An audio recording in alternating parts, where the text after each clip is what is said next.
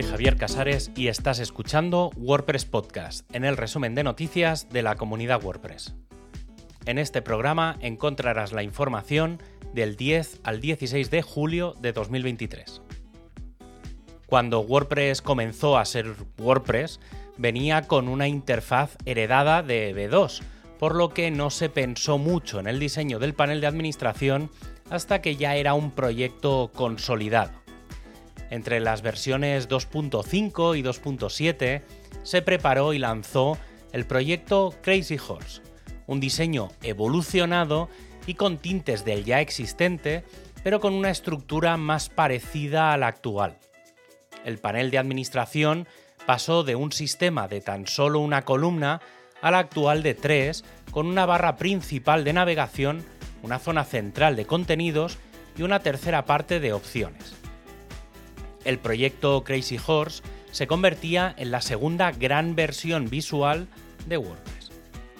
Y la tercera comenzó con la discusión de unos iconos. Sí, cambiar unos iconos en el panel llevó a cambiar todo el panel. Pero en esta ocasión los que se quisieron implicar lo hicieron de una manera distinta.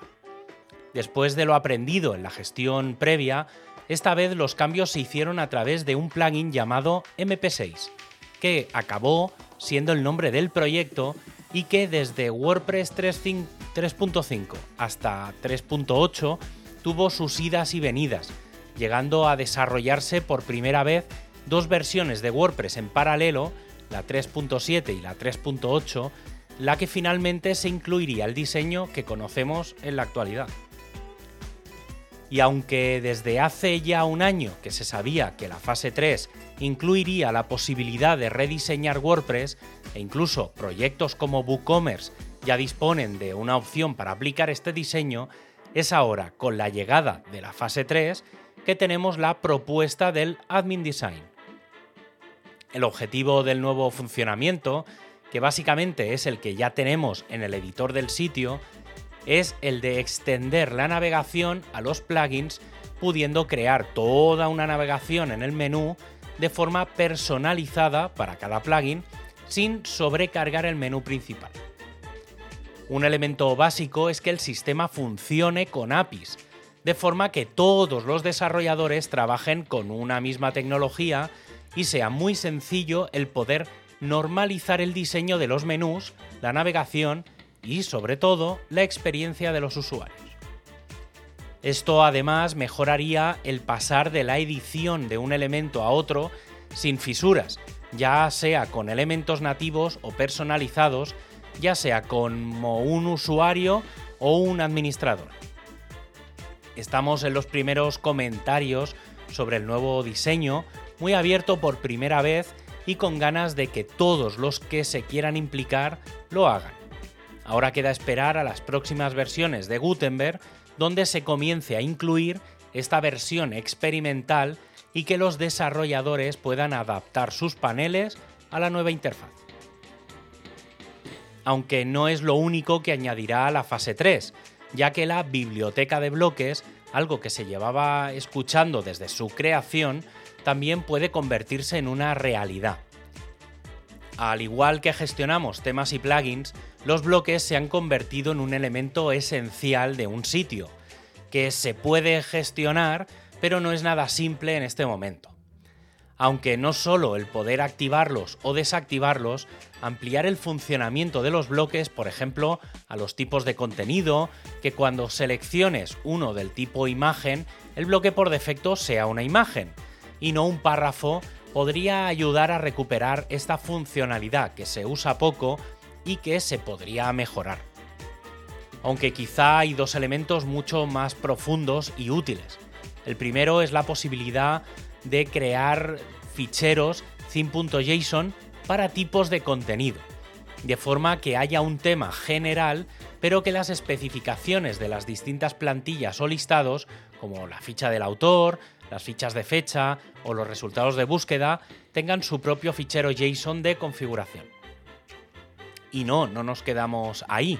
Algo que comenzó a hablarse en la WordCamp Europe fue la posibilidad de enlazar los custom fields con los bloques, De esta manera, un bloque podría enlazarse con un campo externo y poder modificarse de forma dinámica todo o parte del contenido de este.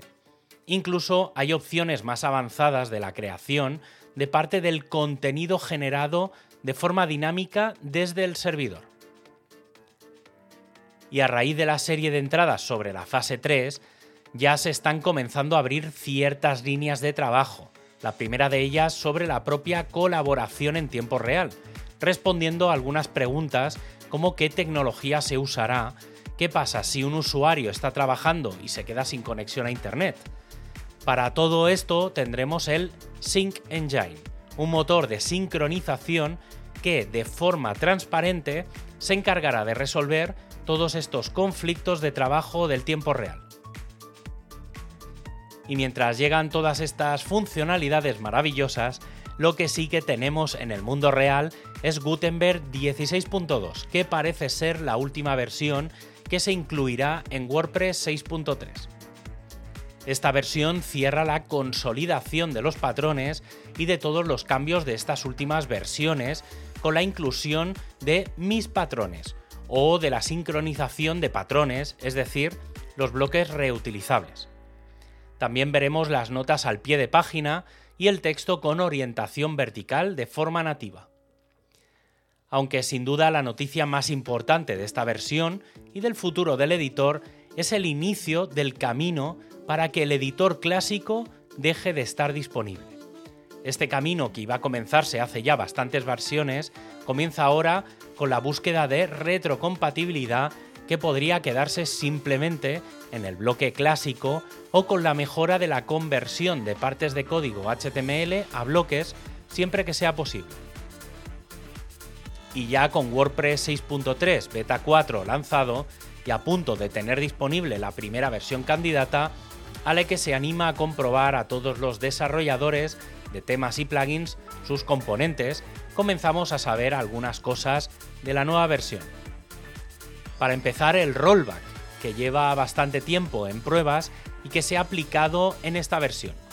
Este sistema, en caso de que una actualización de un plugin o tema falle, automáticamente dejará los ficheros previos a la instalación para mantener el sistema, algo que antes podría llegar a dar un error eliminando la extensión. Esto forma parte de la fase 1 y 2 del sistema, dejando la tercera fase para WordPress 6.4, que incluirá la comprobación de errores, además de la propia sustitución de los ficheros. Otra de las mejoras es sobre la Metadata API, que va a incluir un sistema de carga lenta. Como contexto, la carga lenta de metadatos en WordPress es una técnica en la que los metadatos asociados a varios elementos se cargan solo cuando son necesarios. En lugar de obtener y cargar todos los metadatos por adelantado, se aplazan a una cola hasta que se solicita el tipo específico de metadatos, lo que reduce las consultas innecesarias a la base de datos o las búsquedas en la caché y mejora el rendimiento general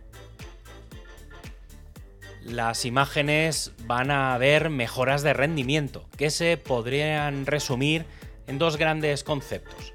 Ahora se añadirá automáticamente el atributo Fetch Priority con un valor high a la imagen que se determine como más probable que sea la imagen LCP, es decir, la imagen que es el elemento de contenido más grande en la ventana gráfica. El atributo indica al navegador que dé prioridad a esta imagen incluso antes de haber calculado el diseño, lo que suele mejorar el LCP entre un 5 y un 10%. Por otro lado, se ha implementado más ajustes y correcciones para mejorar la gestión automática del loading lazy, llamado lazy load, para ser más fiable cuando se omite el atributo. Otros elementos importantes en esta versión son los cambios en el editor. Para empezar, tenemos la creación y gestión de los patrones, que se pueden crear desde el editor, todo ello en la sección de patrones que incluyen los patrones de temas, los del directorio de patrones y tus patrones, entre los que estarán los sincronizados, o sea, los bloques reutilizables y los no sincronizados. Además, se le suman más de 15 patrones nativos revisados y mantenidos por la comunidad WordPress. Las imágenes también tendrán una pequeña mejora, poder mantener la ratio de aspecto de las mismas, por lo que si una imagen es cuadrada, podrá seguir siéndolo. Para aquellos que inyectan scripts a WordPress para su funcionamiento en el frontal, un ticket que llevaba más de 10 años en cola tiene solución. La incorporación de forma nativa del async o differ en los scripts. Ahora se podrá indicar la carga diferida o asíncrona de los scripts para que ya no bloqueen la carga y por tanto mejoren el rendimiento del funcionamiento de interactividad para los usuarios. Algunas mejoras también en los sistemas de internacionalización, con la incorporación de funciones para pruebas de carga y caché de traducciones o la carga de traducciones en tiempo real, reduciendo las peticiones. Donde vamos a ver mucha mejora es en la carga de información de los usuarios. Desde WordPress 6.1 se han ido haciendo mejoras en la caché de otros elementos como los comentarios, información del sitio o de las taxonomías, y ahora les llega el turno a los usuarios. Se ha creado un sistema de caché específico sobre la información de los usuarios que en aquellos sitios que tengan un gran listado, que podrían situarse más de 1000, notarán una mejora significativa.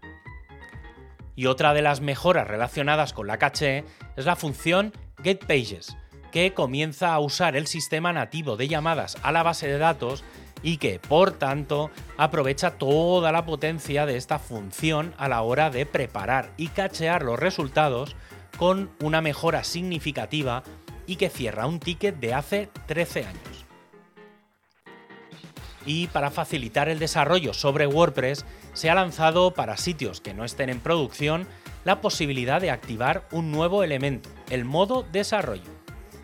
Esta funcionalidad permite indicar si se está desarrollando sobre core, plugins o temas o themes e incluso all, o sea, todo, que y que determinadas funcionalidades se activen o desactiven, como por ejemplo las cachés.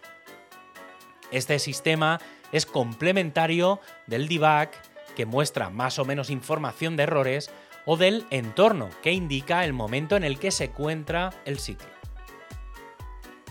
El equipo de comunidad ha anunciado los primeros alumnos del programa de mentorías que se llevará a cabo durante cuatro semanas y que se divide en dos semanas de formación general, dos semanas de formación específica en un equipo y la posibilidad de extender tres meses con un plan de contribución específico. El programa parte de cuatro perfiles. Los alumnos, los mentores, que hacen el seguimiento uno a uno del alumno asignado, los representantes de los distintos equipos que forman parte del piloto y una lista amplia de facilitadores que dan soporte a los alumnos en todo lo que necesiten, además de crear conversación. Además, se ha incorporado en el handbook de las WordCamp documentación sobre distintas opciones en la elección de los ponentes de las WordCamp. Sin duda es algo que queda en manos de la organización, dependiendo de sus objetivos, pero en caso de plantear una WordCamp general, las elecciones en base a personas reconocidas o de manera ciega no siempre dan los mejores resultados, por lo que se han planteado mecanismos de elección variado para una selección más amplia y diversa. Y en este sentido, desde WordPress como proyecto, tras la WordCamp Europe se han planteado la creación de un nuevo equipo, tal y como ya pasó con el de sostenibilidad, en este caso llamado Make Diversity, Equity, Inclusion and Belonging, DAPE, es decir, el equipo de diversidad, igualdad, inclusión y pertenencia. El equipo del DAPE tendría entre sus objetivos una mayor representación de los grupos infrarrepresentados en la comunidad de WordPress, especialmente en puestos de liderazgo. Una mayor inclusión, según indiquen las encuestas, a la comunidad u otros comentarios. Un mayor acceso a oportunidades dentro de la comunidad de WordPress como oportunidades de formación y educación. y una colaboración efectiva con otros equipos dentro de la comunidad WordPress como iniciativas o recursos compartidos. Y para acabar, ya sabes que tienes todos los enlaces para ampliar la información en wordpresspodcast.es. Un abrazo y hasta el próximo programa.